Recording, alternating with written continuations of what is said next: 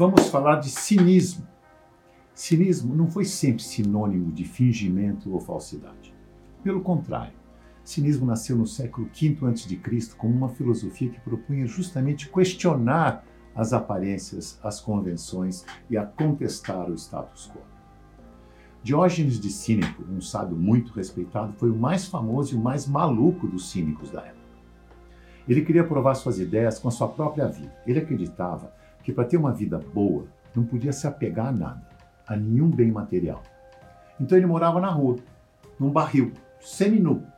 Fazia xixi e cocô em público porque achava que isso é natural. E ser natural não é para se envergonhar. Ele valorizava a vida como ela é. Os cínicos usavam o humor para fazer suas críticas e tem ótimas histórias com eles. Dizem, por exemplo, que o imperador Alexandre o Grande, que foi discípulo de Aristóteles, tinha ouvido falar muito bem do Diógenes e foi lá conversar com o filósofo. Diógenes estava lá, no seu barril, semi-nu, tomando seu banho de sol. Alexandre chegou impressionado com as péssimas condições de vida do filósofo e ofereceu ajuda. Pode pedir o que você quiser, que eu atendo o seu pedido. Eu sou o imperador e posso tudo.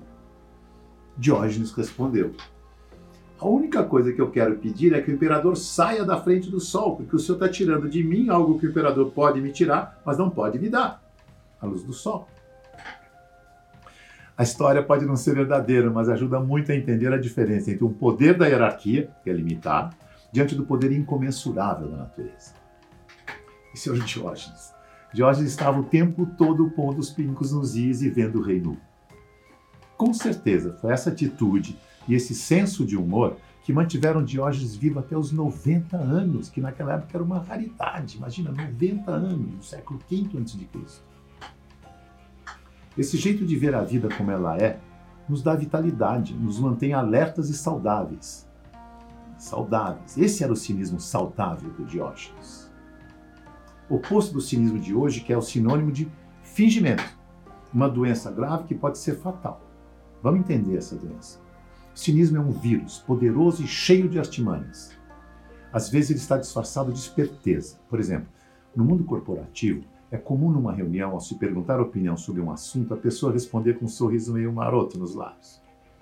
Você quer que eu responda com o CPF ou o CNPJ? Essa pergunta escancara a presença do cinismo corporativo. Todo mundo ri na reunião, porque a piada é boa, apesar de ser sintoma de doença contagiosa. As pessoas perdem a noção.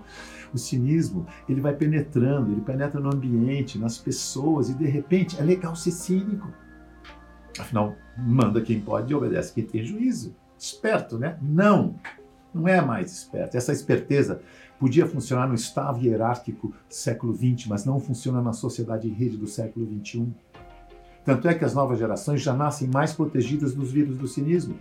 Por isso que procuram um trabalho que tenha salário mais propósito. Outra artimanha é quando o vírus do cinismo se aproxima de nós disfarçado de duas virtudes poderosas: sobrevivência e segurança. E a gente cai direitinho. Eu vou fingir que concordo para garantir meu emprego, afinal eu preciso do meu salário. Presta atenção, cara, porque é exatamente protegido por este álibi tão nobre que o vírus do cinismo se instala em nós e acaba com qualquer possibilidade de formar equipe, inovar e performar. O vírus do cinismo funciona mais ou menos igual o, o Covid-19. Do mesmo jeito que o coronavírus enrijece a musculatura do pulmão e acaba com a nossa respiração, o vírus do cinismo anestesia nossa sensibilidade, nossa consciência. Ele vai formando uma casca que atrofia o nosso discernimento, nubla a nossa visão crítica e a gente acaba fazendo coisas com as quais não concordamos, coisas erradas e até desonestas. Acredite, o cinismo leva pessoas corretas a fazerem coisas erradas. Porque o cinismo é uma doença da alma, da alma do indivíduo e da empresa. Olha o sintoma: indivíduo, depressão, ansiedade, síndrome de pânico. Na empresa, lentidão, aumento de risco por obstrução de fluxo de informação, erros por falta de gestão de conflitos não revelados, perda de atratividade de mercado no fim do dia. Cinismo tem cura? Tem. Tem vacina e exercício para fazer. Vacina chama-se autoestima e o exercício é exercício de identidade. Vale a pena para as pessoas jurídicas e físicas. Exercício de identidade não é você ser você mesmo ingenuamente pondo a cara para apanhar. É negociar, é trocar ideias, é gerenciar as diferenças. Olha que legal. Agradar os outros é fundamental para fazer negócio, mas não a custo da identidade, porque aí compromete a perenidade. Identidade, evolução, perenidade. É assim que funciona, é, é biomimética.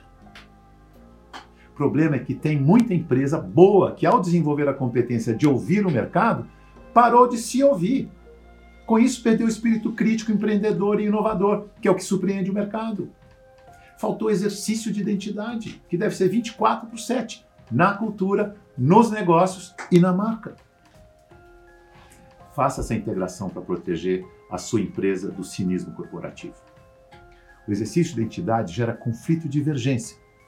É verdade, mas também gera negociação e convergência.